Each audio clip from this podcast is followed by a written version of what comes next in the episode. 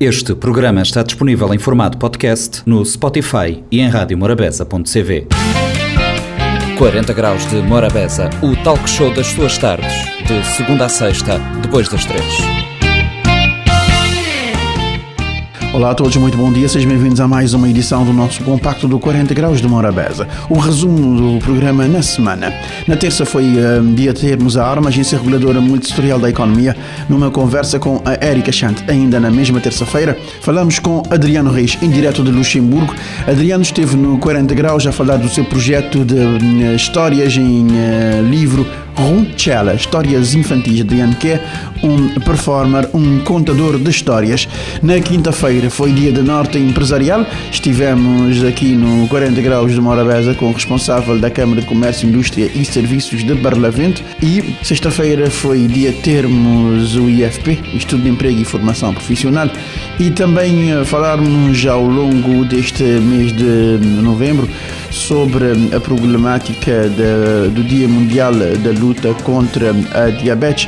Falamos eh, de saúde e de prevenção e tratamento. A conversa esteve eh, no 40 Graus de Morabeza. Doutora Lígia Almeida, a semelhança da semana passada, estivemos eh, com Ângela Brito e nesta semana estivemos com a doutora Lígia Almeida, que nos fala dos diversos aspectos do, da luta contra a diabetes aqui no nosso 40 graus. São motivos para ficarem connosco neste compacto que começa agora. Ao contratar um serviço de internet, escolha a oferta que melhor responde às suas necessidades. Tenha em conta o número de horas diárias previstas de ligação e a principal finalidade do uso. Garanta que o serviço que pensa contratar está efetivamente disponível na sua área de residência ou no local onde pretende utilizá-lo com maior regularidade. Analise com cuidado os tarifários disponibilizados pelos operadores e as respectivas modalidades de pagamento. Solicite todas as informações e fique atento a eventuais custos adicionais e períodos de fidelização. Para mais informações, consulte www.consumidor.arm.cv. Um conselho da AR, Agência Reguladora Multissetorial da Economia. Hoje no programa 40 Graus de Morabeza, em parceria com a Agência Reguladora Multissectorial da Economia, conversamos com Carlos Sá Nogueira Borges, técnico do Gabinete de Comunicação de Imagem da ARM. A ARM promoveu no passado, na passada quinta-feira, 4 de novembro, um workshop com os jornalistas subordinado ao tema Mecanismos de fixação e atualização dos preços de bens e serviços. O que diz a legislação? A pergunta é, primeiramente, boa tarde, qual foi o objetivo deste workshop? Ora, muito bem, muito obrigado, senhora jornalista. Uh, olha, Uh, os estatutos da arma dizem claramente que uh, a arma tem uma das várias tarefas a de, as de garantir, por um lado, a sustentabilidade económico-financeira das empresas reguladas, mas também, por outro lado, a defesa dos legítimos interesses dos consumidores. Ora bem, perante esta dualidade de tarefa, a ARMA entendeu convocar, portanto, ou, ou melhor dizendo, promover este workshop para justamente partilhar com os jornalistas, que de resto são mediadores no processo de fixação e atualização dos preços de bens e serviços uh, uh, ao consumidor final. Porque nós entendemos, a ARMA entende que é fundamental ter a comunicação social uma verdadeira processo, um verdadeiro uh, parceiro, a comunicação social, uma verdadeira parceira neste processo de fazer chegar as informações relativas, relativas à fixação ou atualização dos preços dos combustíveis.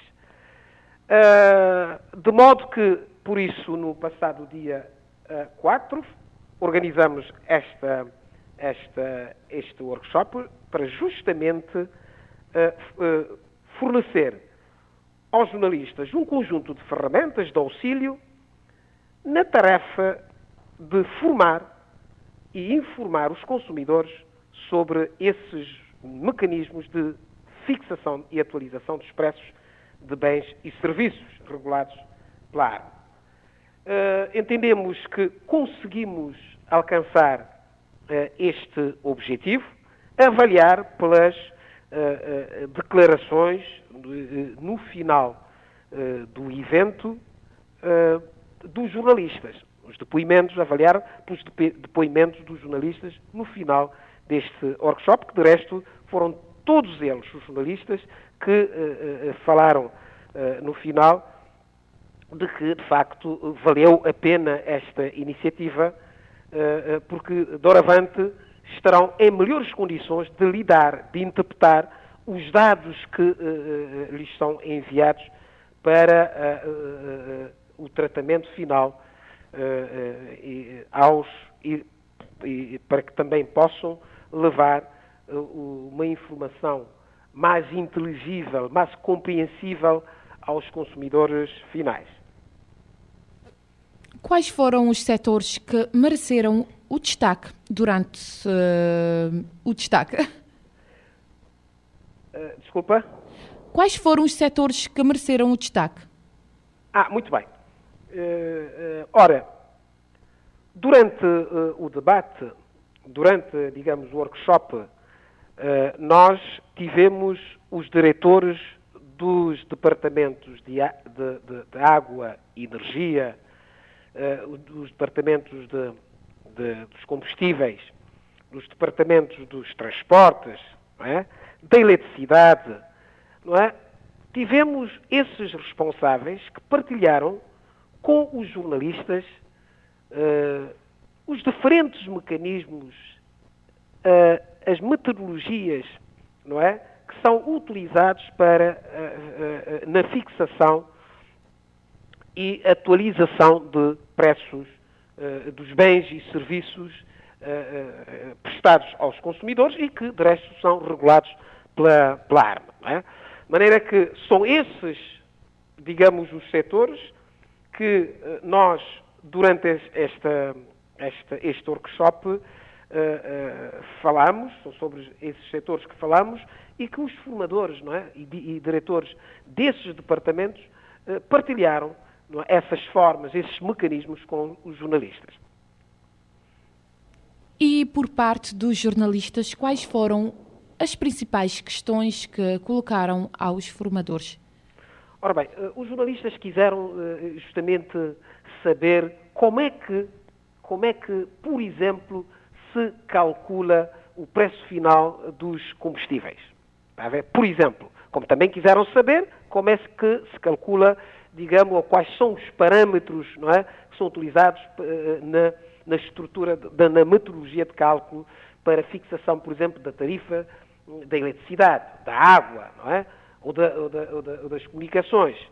Uh, portanto, uh, esses, esses foram, digamos, Uh, uh, estas foram as questões que os jornalistas quiseram colocar aos formadores e estes também puderam explicar de forma detalhada e de forma mais simples possível para que os consumidores lá em casa, as donas de casa, os, os, os condutores, digamos, todos os consumidores, possam perceber. Portanto, a metodologia utilizada foi muito acessível, não é? Como sabe, eh, às vezes eh, a, a, a regulação, pela sua própria natureza, trazem elementos, trazem informações demasiado técnicas, técnicas e por isso o que os, os formadores fizeram era, eh, foi justamente escolher a, a, metodologia mais acessível para permitir que os jornalistas, digamos, pudessem tomar boas notas e, e perceber todo, todo, toda a metodologia ou todo o mecanismo de, de fixação ou a, a atualização dos preços de bens e serviços regulados pela, pela ARM. Os jornalistas felicitaram a ARM pela iniciativa. Entretanto, pediram que o evento desta natureza se repita mais vezes. A ARM vai atender este pedido? Não, com certeza, com certeza que vamos.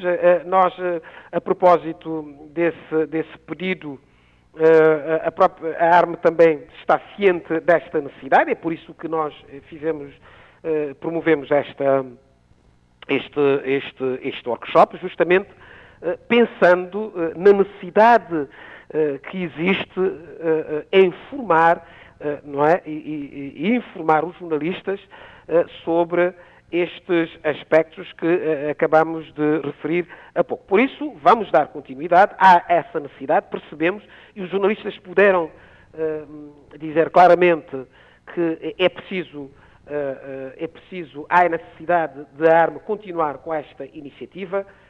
também deixaram, pediram que, que, as informações de Doravante sejam, sejam desagregadas, para permitir que eh, nas redações eh, os jornalistas eh, pudessem tratar essas informações de forma desagregada e permitir a compreensão dos, dos consumidores, dos leitores, dos telespectadores ou dos ouvintes. Portanto, o que querem neste momento é que a ARME também facilitem, facilite portanto, os serviços, os serviços dos jornalistas uh, nas redações e, por esta via, também facilitar uh, uh, também a compreensão dos, dos, dos consumidores finais. É? De maneira que nós vamos, sim senhor, continuar com esta iniciativa, porque de facto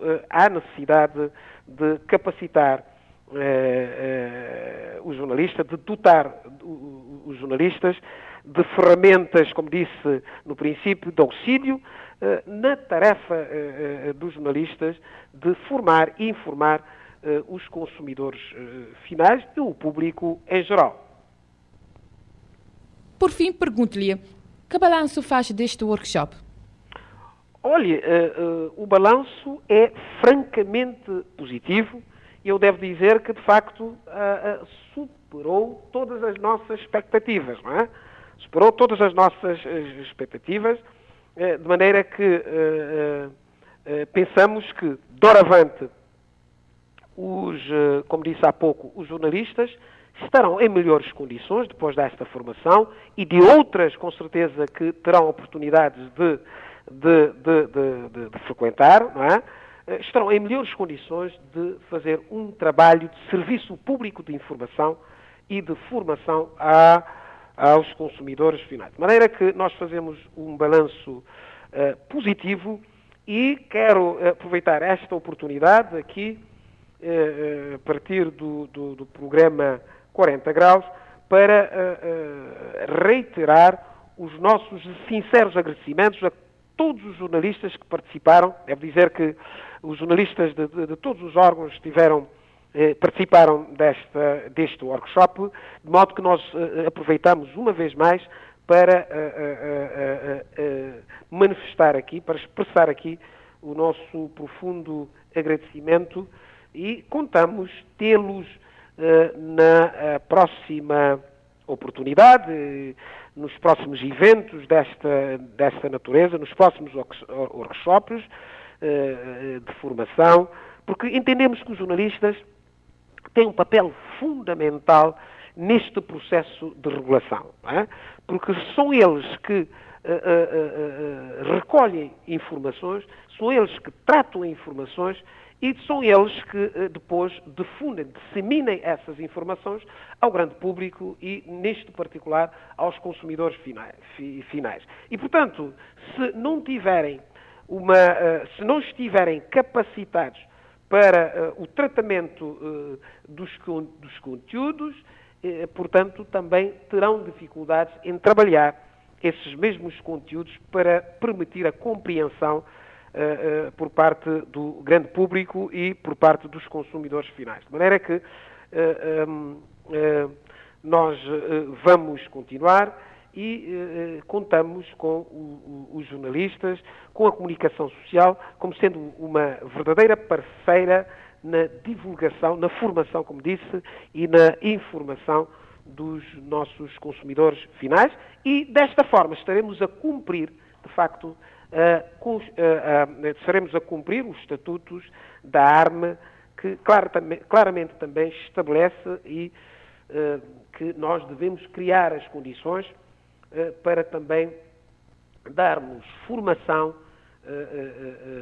aos, aos jornalistas e, às, e aos outros elementos que entram no processo, nesse ecossistema de, de regulação. Obrigada, Carlos Borges, pela sua participação aqui no nosso 40 Graus de Morabeza. Muito obrigado, nós. Muito obrigado, nós. Obrigado. Os serviços de telefone fixo, água e energia elétrica são considerados serviços essenciais. Sem eles, a qualidade de vida das pessoas fica severamente diminuída os prestadores de serviço estão obrigados a faturar o cliente com regularidade e periodicidade mensal. O utente tem direito a fatura mensal com valores devidamente especificados. O fornecimento de serviço não pode ser interrompido sem pré-aviso mínimo de 15 dias, salvo em casos de força maior. Para mais informações, consulte www.consumidor.arm.cv. Um conselho da ARM, Agência Reguladora Multissetorial da Economia. Adriano, boa tarde, obrigada por ceder a convite e por estar de Lima Mina 40 graus de Morabeza. Adriano, uh, conta-me conta as caminhadas de bossa ultimamente e fala-me de Ruchera. Olá, olá Flávio, boa tarde, olá Cabo Verde, olá ouvintes da Rádio Morabeza, muito obrigado pela atenção de sempre que os outros têm sentido a mim. Uh, portanto, neste momento, neste momento na, na Luxemburgo, né, para lançamento do Ruchela e não só para interceptar contactos junto da comunidade cabo-verdiana. Muito direto. Bota perfeito. Vou poder continuar a contar-me o que é que vou fazer na Luxemburgo e maneira que foi o lançamento do Ruchela lá.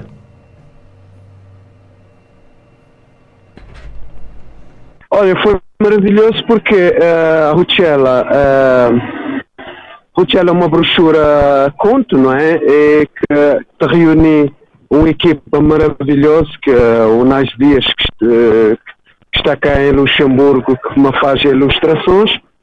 É como a, a, a, portuguesa que mais me ouviu e que mais escuta quando chega a ver que eu convidei que faz a, que me faz a, a revisão dos textos, correções dos textos bem como também o design e capa é de um goense, de um goense no café, que é Emanuel Vaz.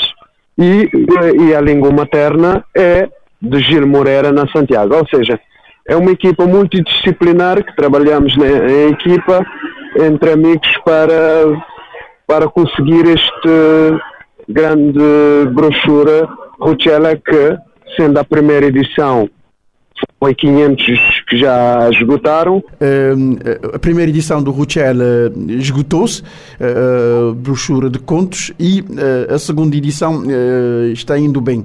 em termos, de, em termos de, de, lançamento e adesão do público, como é que tem sido o feedback? Como é, como é, que, tem, como é que a obra tem sido recebida diante dos leitores que acabaram por adquirir, Adriano? Olha, sobretudo Estou muito feliz, muito contente ao facto que hum, a comunidade cabo-verdiana já está a começar a adquirir. Uh, como tu sabes, sendo contador de história profissional em Portugal, uh, posso dizer que a primeira edição 98 ou 99% foram portugueses que, que me conhecem o meu trabalho, que me acompanham nas bibliotecas e associações que adquiriram.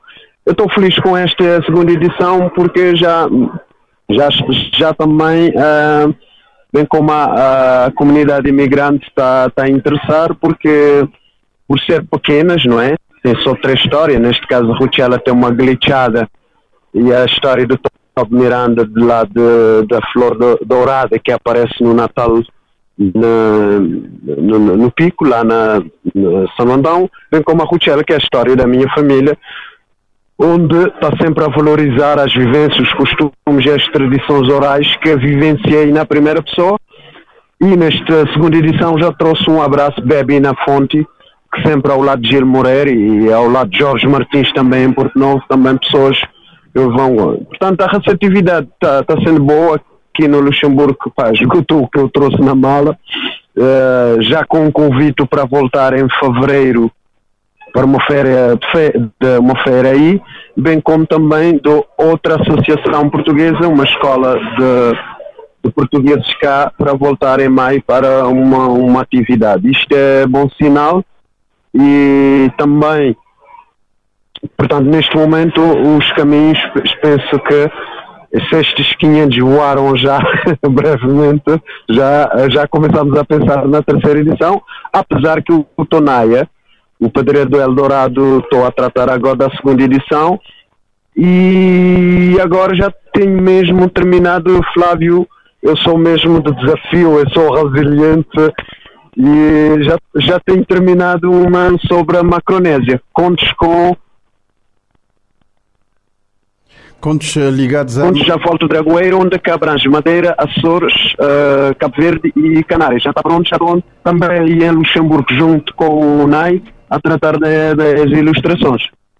Exato, és um homem, és um homem de, de, de muito trabalho e, e, acabas sempre por, por absorver, eh, absorver coisas eh, no, no, caminho que fazes e na tua, na tua própria trajetória. Falaste de beber na fonte, estiveste cá em Cabo Verde, nós estivemos numa conversa presencial agradável, apesar da altura estarmos em, em num momento terrível da pandemia, mas uh, não, não nos furtou aquele abraço e aquela conversa agradável aqui na Morabeza sobre, sobre uh, o beber na fonte e sobre o estar É verdade, irmão. E, parar é morrer, não é? Exatamente. E sobre o estar cá e, e, e acabar. Parar é morrer e tem que ser. Tem que ser sempre. E esta é a minha contribuição enquanto contador de história da tradição oral cabo-verdiana, que para tentar também, cá na imigração, dar o meu contributo é, em prol da, das nossas vivências. Eu sei que somos pouco, não é? Mas é possível. Sim, é sempre e, possível. E acaba por ser. Exatamente. E este, uh, este input que em Portugal tem, sabes que a Europa é grande, mas Portugal é, em primeiro lugar, em muitas coisas. Como, por exemplo, a tradição oral é Portugal, depois é a Alemanha, depois é Portugal. Imagina só. Meus países ricos têm esta dinâmica. E então tudo isto incentiva também. Tá? Sem dúvida, Adriano, isso acaba por incentivar e acaba por, eh, por fazer com que eh, resgates também aquele, eh, aquela parte da tradição oral que, se não for resgatada e se não for registada, acabamos por perder uma grande riqueza. Ah, isso não tenhas dúvida nenhuma. Convém só deixar bem claro que a criação regional das comunidades professores uh, que gentilmente me oferecem as edições. Eu sou simplesmente tenho que reunir a minha equipe, preparar o PDF, enviar a eles e depois vou buscar as leituras. Ou seja, isso também é uma. Uh, porque a razão que eu disponibilizo, eu disponibilizo por uma contribuição de 5 euros, porque isto não implica grandes custos em termos de que, caso contrário, não ia conseguir. Flávio, tem que, tem que existir estes incentivos, não é? E então, ao facto que eles me incentivam a tratar do PDF com a equipe, enviar para eles e eles me ofereceram as brochuras, isso é uma grande ajuda é uma grande ajuda. Sem dúvidas, não podes trabalhar sozinho e terás de ter sempre alguém para te dar o suporte, a quando mais não seja pelo custo que é inerente a este tipo de trabalho.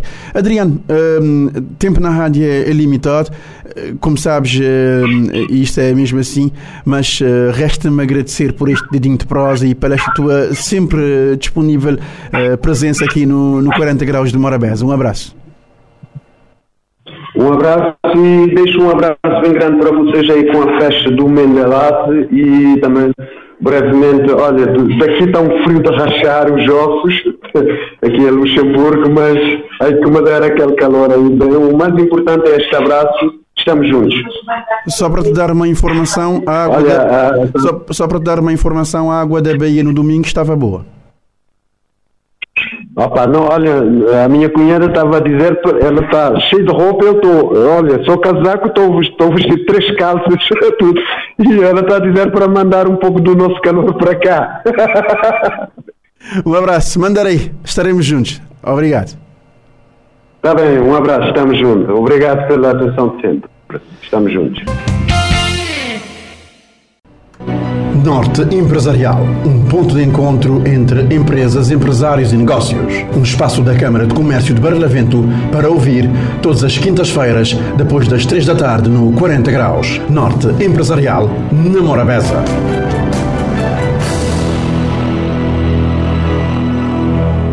Norte Empresarial de hoje tem como convidada Patrícia Miranda Alfama, administradora executiva da entidade reguladora independente da saúde, ERIS, para falar sobre o lançamento do Manual de Boas Práticas de Higiene para Estabelecimentos Alimentares. Primeiramente, muito boa tarde. Um, Patrícia, uh, em que consiste este manual? Primeiro de tudo, boa tarde e uh, em nome da ERJ agradecemos a oportunidade para falar sobre o manual recentemente uh, divulgado. Portanto, o Manual de Boas Práticas de Higiene para os Estabelecimentos Alimentares é um documento informativo, como disse, elaborado para a ERJ, direcionado às empresas do setor alimentar. Nesta conversa, depois desta explicação, Hum. O que se pretende com este manual de boas práticas de higiene para estabelecimentos alimentares? Sim, o objetivo, o objetivo principal desse manual é considerando que a higiene é fundamental para garantir, eh, portanto, uh, garantir alimentos seguros no mercado, o manual tem por objetivo apresentar de uma forma simplificada, mas também de, ilustrada, tanto os requisitos legais relativos à higiene devem ser cumpridos pelos, pelos portanto, os operadores do setor alimentar em Cabo Verde. Para quem este manual está direcionado? Uh, o manual está direcionado, uh, sobretudo, para os, operadores económicos do, portanto, do setor alimentar, que são os principais beneficiários, porque ao aplicar as boas práticas de higiene indicadas nesse documento, uh, portanto, os estabelecimentos estarão a garantir a oferta de alimentos seguros aos consumidores Portanto, é uma, é uma forma de facilitar, portanto, os operadores económicos a compreensão da legislação em vigor sobre a matéria. Para que possamos ter exatamente uh, qual é a ideia, uh, que conteúdo está abordado neste manual? Sim. O, sim, de forma muito resumida, o manual uh, tá, indica, portanto, informações sobre a importância, a própria importância das boas práticas de higiene dos alimentares, uh, define os pré-requisitos para a aplicação dessas boas práticas de higiene, nomeadamente o layout, o projeto arquitetónico do estabelecimento, a localização do estabelecimento e uh, a instalação das áreas de manipulação.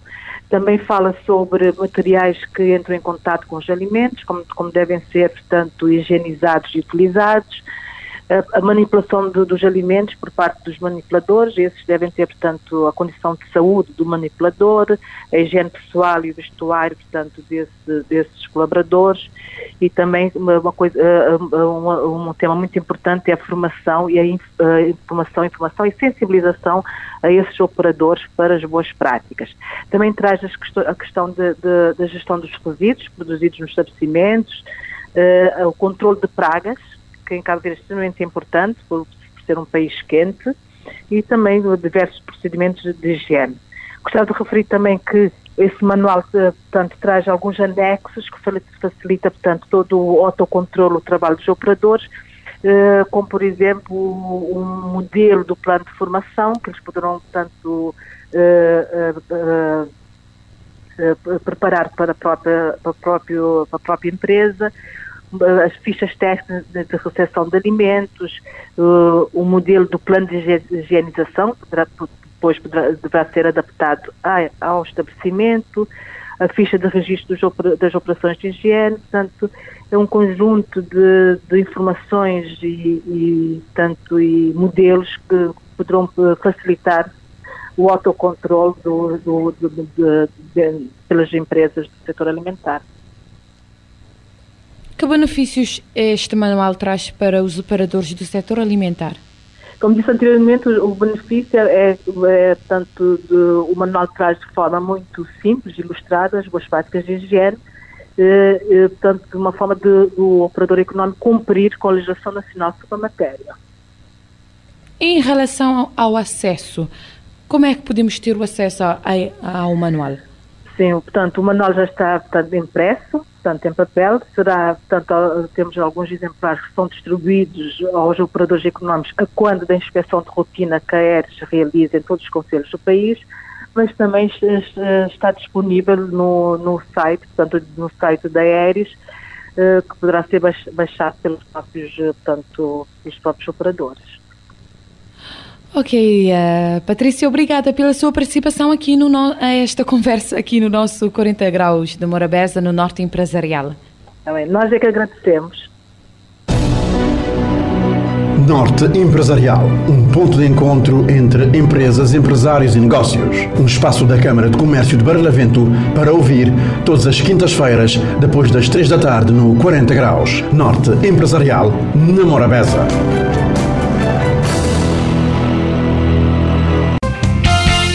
Hoje no programa 40 Graus de Morabeza, em parceria com IFP, conversamos com Tatiana Souza Rocha, coordenadora do Departamento de Desenvolvimento dos Recursos Humanos da empresa AutoGT, sobre adesão ao Programa de Estágio Profissional Empresarial PEP, promovido pelo IFP.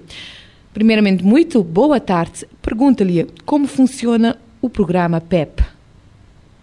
Muito boa tarde. Em primeiro lugar, dar os parabéns à um, ao programa, não é? Porque é um programa que ajuda muito as empresas, principalmente como a AutoGT, uma empresa nova, REMP, uh, incluída no regime REMP e que tem um ano de existência. O programa PEP funciona como, uh, na nossa abertura, nós solicitamos estagiários uh, ao centro de emprego, a variante, não é? E também ao centro de emprego da praia. Uh, nós enviamos um perfil, eles disponibilizaram o perfil, Uh, vieram aqui os estagiários, nós fazemos contrato e aí nós começamos a troca. Que vantagens este programa traz para os jovens? Inúmeras vantagens, uh, reparemos. Uh, as vantagens são mútuas. primeiramente, para os estagiários, eles saem de um curso profissional ou da universidade, mas vêm para a prática aprender, aplicar uh, estabelecer relações uh, interpessoais com outras pessoas, aprender a ser um bom profissional, preparar-se para o mercado de trabalho, porque podem ou não às vezes ficar nas empresas, não é? Este programa é riquíssimo porque os jovens, se terminarem um curso profissionalizante ou curso superior e ficarem em casa, são pessoas inativas, pessoas inúteis, mas não, vão para o mercado de trabalho, aplicar na prática e aprender muito mais, porque nós sabemos que uh, uh, o conteúdo dado, às vezes, na universidade e nas formações profissionais, claro que é usado, mas não é tanto. Portanto, uh, a vida profissional lhes vai ensinar e preparar de forma prática, de forma a serem úteis e, e a seguirem a sua vida, não é? Pergunto-lhe, um, quem está apto para este programa? Quem está apto para este programa? Olha, hum, assim, apto para este programa. Sim, nós. Eh, Sim, que nós requisitos este programa. Sim. Um, em termos de idade, em termos uhum. de um, documentação. Sim. Quem, quem pode participar neste programa e quem não pode participar no programa? Bom, eh, quem pode são os jovens estão formados profissionalmente e também a nível universitário. Mas o que reparamos também é que hum, há que, há que investir um bocado mais uh, na qualidade de, de, do ensino em si. Porque muito, muitos estagiários também chegam, por exemplo, sem uma mínima noção de escrever um e-mail, um currículo não tem a mínima noção de como fazer, coisas básicas, um Word, um pequeno Excel, etc. Por exemplo, a empresa como o AutoGT, nós demos uma abertura enorme uh, aos nossos estagiários que vieram com muita qualidade mas ao mesmo tempo vieram como diamantes brutos, onde é que nós é que viemos ensinar a maioria das coisas, mas uh, está sendo uma troca excelente, incrível. Nós agradecemos muito a este programa, porque, como eu disse, uh, nós somos uma empresa de, do regime HEMP, com um ano de existência. Uh, nós não conseguíamos logo da primeira contratar pessoas, porque estávamos a começar de zero e ainda estamos assim na fase bebê mas este programa veio nos auxiliar e de que maneira? Porque enviou-nos pessoas específicas para a nossa área de atuação, que é a engenharia mecânica, uh, e viemos aqui trabalhar as pessoas. E estão num bom ritmo. E é um programa riquíssimo porque, como eu disse, é uma troca incrível, porque nós ganhamos, eles ganham, e os jovens na prática vão aprender e têm a possibilidade de desenvolver e se transformar em excelentes profissionais, o que não aconteceria se estivessem em casa. Como foi a experiência com os jovens recém-formados inscritos no CFP da Praia para a realização de estágio na respectiva empresa? Está sendo muito bom. Nós temos estagiários do Centro de, de, de Emprego da Praia e também da Variante porque nós temos estagiários aqui na área administrativa, nós temos estagiários na área da, da oficina mecânica e da engenharia. Está sendo, está sendo muito bom. Como eu disse, os jovens uh, vêm com o preparo, só o preparo dado na, na, na universidade ou no curso profissionalizante. Mas aqui nós vamos moldar os jovens de acordo com a nossa necessidade de acordo com as necessidades do mercado de trabalho. E com já oito meses, depois de oito meses, já conseguimos uh, avaliar uma, um grande avanço, um grande desenvolvimento nos estagiários. E aqui nós não deixamos que eles pensem que, que são estagiários.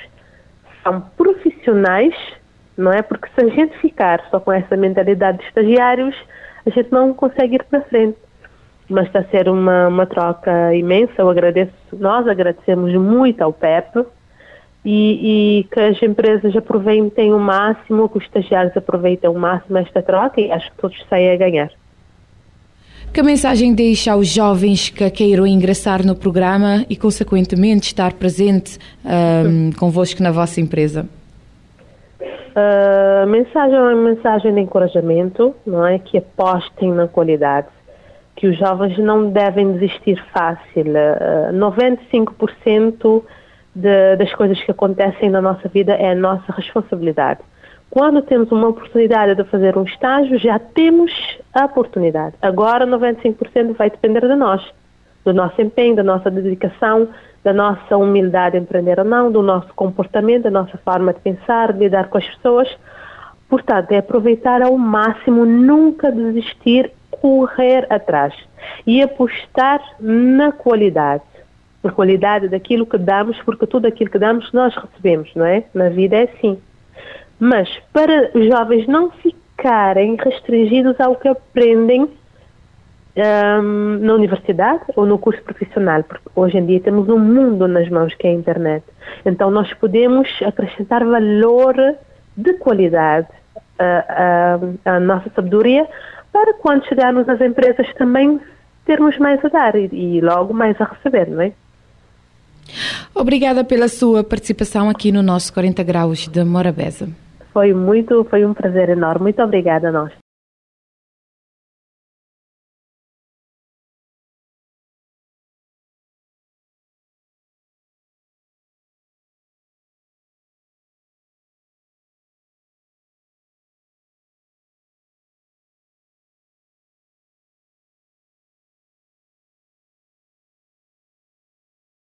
Morabeza 90.7, 93.7, 93.3, programa 40 graus de Morabeza. E moda como tinha anunciado no início do programa, não tive uma conversa com a doutora Lígia Almeida. Doutora Lígia Almeida, que é, médica de profissão, moda você sabe, se ele é doutor, logo ele é médica, e ela é, fazer parte da Associação de, de Diabéticos, mas cabe a ele fazer a própria apresentação. Então, já mandar, uh, doutora, muito boa tarde, obrigado a você presença ali na 40 graus de Morabeza e uh, você explica a nós qual é, que é o motivo de você vindo ali na rádio a hoje. Então, boa tarde, Sr. Flávio. Boa tarde também para todos nós ouvintes. Uh, minha doutora Lígia Almeida, minha especialista em medicina interna.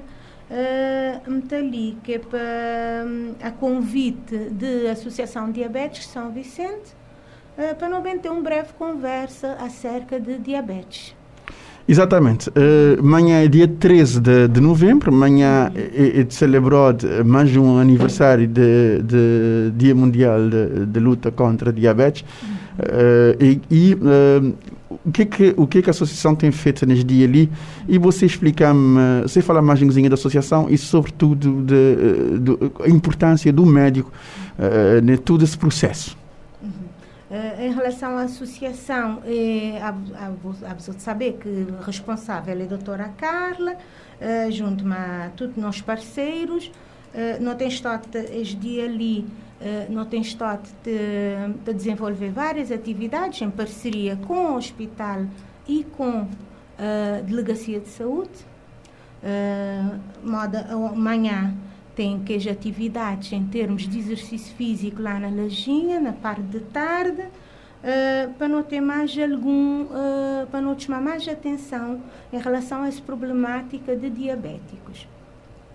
Em relação, uh, não queria realçar que Dia Mundial de Diabetes é dia uh, 14, não esse Dia Mundial que foi uh, instituído pela OMS, é dia 14 de novembro. Esse tema de Only Sim é acesso e atenção à diabetes uh, e nota como e a ser comemorado também 100 anos de descoberta de insulina, que foi descoberta em 1921. E por que esse tema ali, acesso e atenção à diabetes? Porque uh, não tem, tem reparado que uh, diabetes é, um, é uma doença que está afeta a gente a nível global, não é? Está estimado que meio milhão de pessoas no mundo têm diabetes, né? Uh, dois terços de pessoas que diabetes nos países africanos está desconhecer se é estado de saúde, se é doença, e por isso é que a ideia é chamar a, a, a atenção à, à falta de acessos, falta de cuidados para os doentes diabéticos um, a não saber que este fator de risco para diabetes, para desenvolvimento de diabetes, é ter uma história familiar de diabetes, uma, a idade avançada, aumento de peso, uma vida sedentária sem fazer exercício físico, uma alimentação, alcoolismo, tabagismo, tudo isso está a aumentar aquele fator de risco para diabetes. E uh, aquele diagnóstico, se ele for feito tarde, e que ele falta de acesso também à insulina, não saber que depois agora também desenvolver tudo que é outras complicações, né? Que as complicações diabéticas, não saber. Doente poder perder visão, doente poder ficar com insuficiência renal, ou seja, está afetar tudo órgãos. Doenças cardiovasculares também podem surgir, que é parte do coração. Uh, por isso é que não tem que ter cuidado para não poder diagnosticar a tempo e tratá-lo. Tem um, tem um, uh, tem um certo confusão quando, quando profissionais de saúde te dizer um, um, um, paciente assim, não, você tem que fazer exercício físico. Uhum. Tem uma diferença, pessoal que te entende, eu vejo as mensagens que te passar, há a ver, claro, de, de pessoal, ninguém te abriu que é para transformar num atleta. Mas pessoal está a dizer para fazer algum movimento. Exatamente. Nós quando não te dizer, não te dizer pessoas para fazer, para ter uma vida sedentária, uma vida tudo sentado, e para fazer exercício físico é importante para diabetes, é nota estimular fazer um exercício, um exercício mais ou menos 30 minutos por dia, um exercício moderado, nem mistura de ser um atleta. É mais ou menos um 30 minutos por dia de uma caminhada, a passa aquecida, nem uma caminhada também para aquela pessoa ficar tudo a parar, a cumprimentar pessoas, não. Que lá que fazer muito efeito, né? Não tem que fazer um 30 minutos por dia uh, a passo rápido. Aquele lá assim já é um bom exercício físico, nunca te pedir mais do que aquele lá. Exatamente, um, um, um, exercício físico que, que, que, te, que te resumir num, por exemplo, uma caminhada. Por exemplo, um caminhada. Um caminhada, um, caminhada diária, digamos assim, de 30 minutos. Mais ou menos 30 minutos, acho que ele é excelente.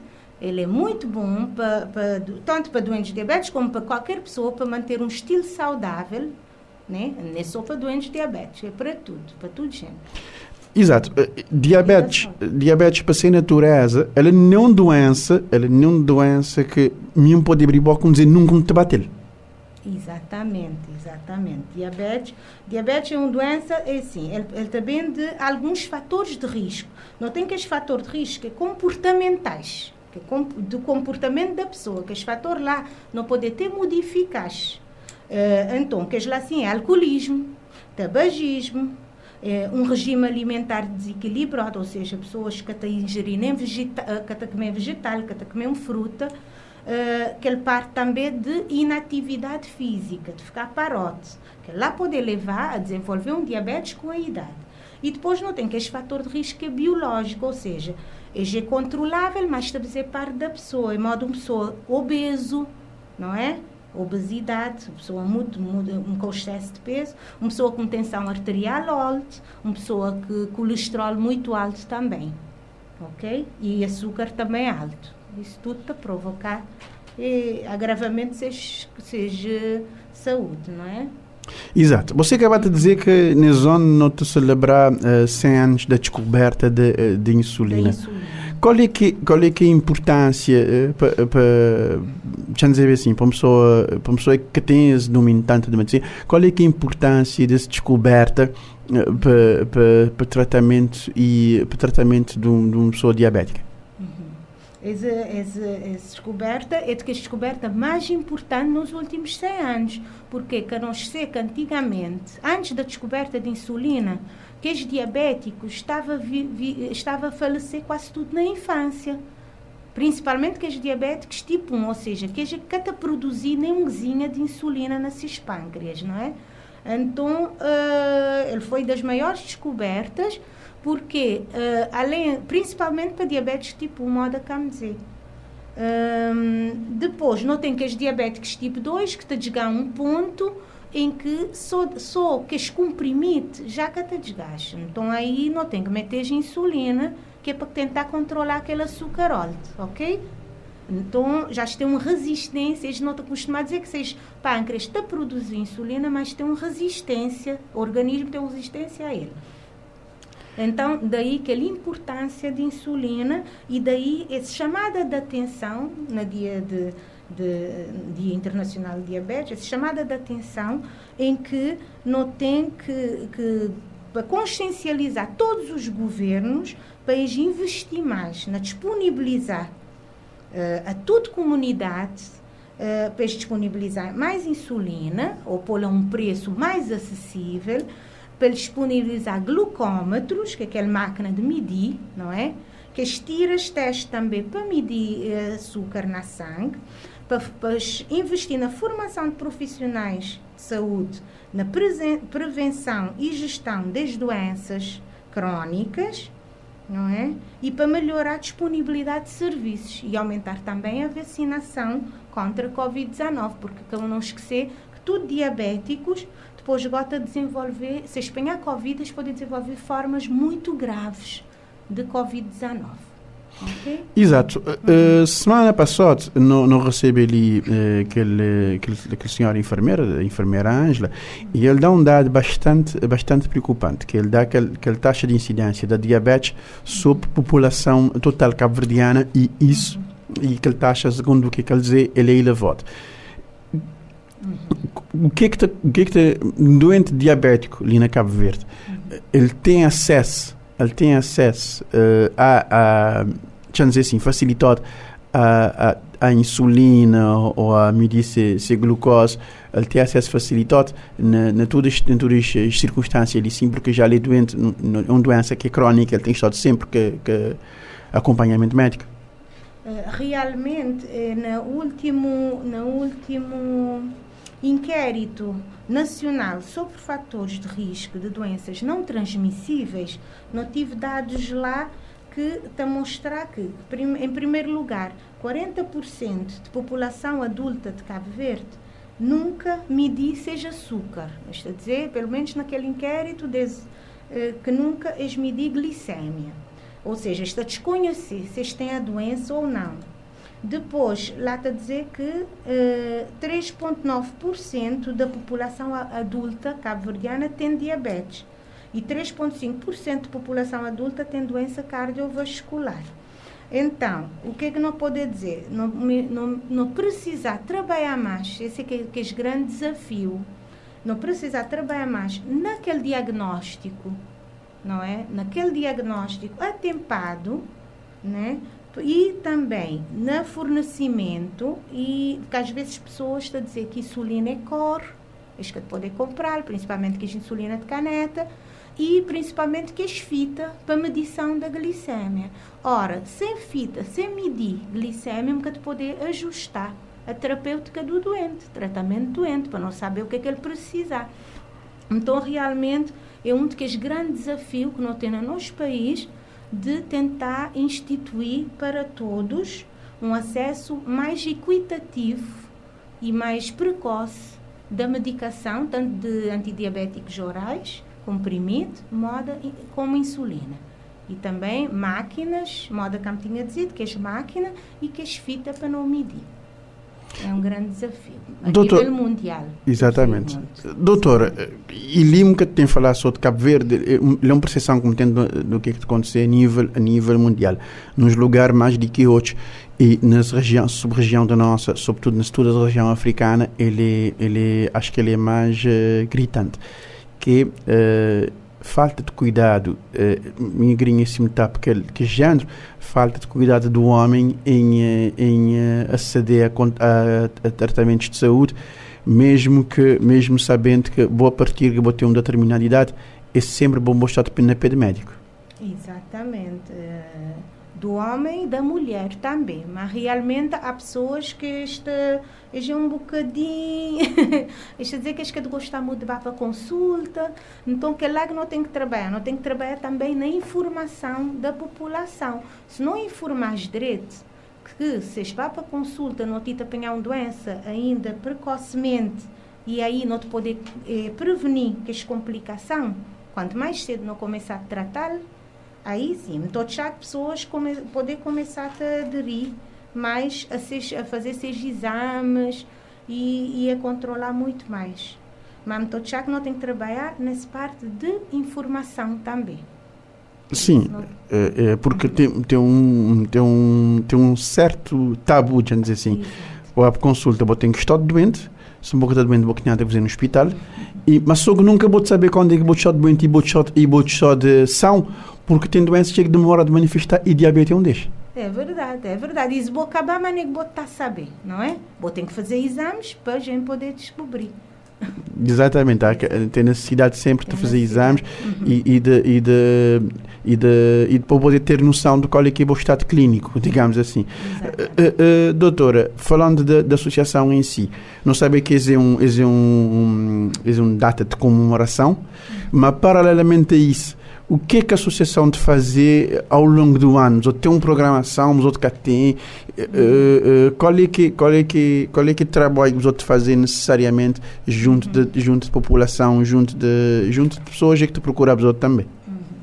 É, trabalho da associação, acho que a doutora Carla que está mais mais uh, pessoa mais uh -huh, pessoa mais indicada que era para falar sobre, sobre a Associação de Diabetes. Uhum. Mas uh, o que é que me sabe? Em, em, linhas gerais. Em linhas gerais. No, uh, a Associação tem trabalhado em prol da comunidade diabética e em relação a tem ajudou também muitos diabéticos carenciados a obter em termos de, de, de de material, material e medicação também, que eles precisam, material para, para medir glicemia, uh, insulina, antidiabéticos orais, tem trabalhado seu e na promoção da saúde também. Promoção de exercício físico, promoção de um estilo de vida saudável para tudo que as diabetes é que está pertencer. Exato, e, uhum. e, e, eu, eu, o, que, eu, o que a associação em si poder fazer, porque é, tem, tem que lógica depender de quem está a promover, Exatamente. mas tem que lógica depender de quem, de quem necessita correr atrás. Exatamente, exatamente. Pessoas também têm que aproximar, que é para a gente poder ajudar. Porque e, senão a gente e, consegue. E, sobretudo, procurar sempre informação. Uhum. Procurar sempre informação e, e nem precisa, nem precisa ter medo de agulha, precisa médico também. exatamente, Flávio. Okay. Doutor, uh, tempo passa rápido, você é? Eh, moda eu estou dizendo, que nem doer. Tempo ainda, ainda não tinha muita coisa ainda para falar, mas de ficar para outra oportunidade. ficar sempre por outra oportunidade. Eh, eh, no debate, no debate, no debate, te mantém em contato, doutora, microfones da Rádio Morabeza, sempre ali, caso vos sentirem na cidade, se é só, é só da fala, e, e obrigada, te agradecer-vos vos imensamente para a participação, para a disponibilidade para ali, para falar dessa forma clara e, e descontraída dos problemas de, de, que afetam a nossa saúde e, e vos outros sempre trazer uma palavra de, de consolo e sempre outros trazer também aquele, aquele, aquele caminho que deve seguir, que é para chegar, que é para atingir o objetivo. Muito obrigado, doutora. Muito obrigada também e para nós ouvintes também. Muito obrigada. Foi o compacto do 40 graus de Morabeza. O programa vai ao ar de segunda a sexta entre as eh, 13 e as 4 da tarde, com reposição depois das 10 da noite. E o compacto sai eh, no domingo neste formato de eh, entrevistas. E poderá ser acedido em www.radiomorabeza.cv no espaço dos podcasts. 40 graus de Morabeza, o talk show das suas tardes, de segunda a sexta, depois das três. Este programa está disponível em formato podcast no Spotify e em radiomorabeza.cv.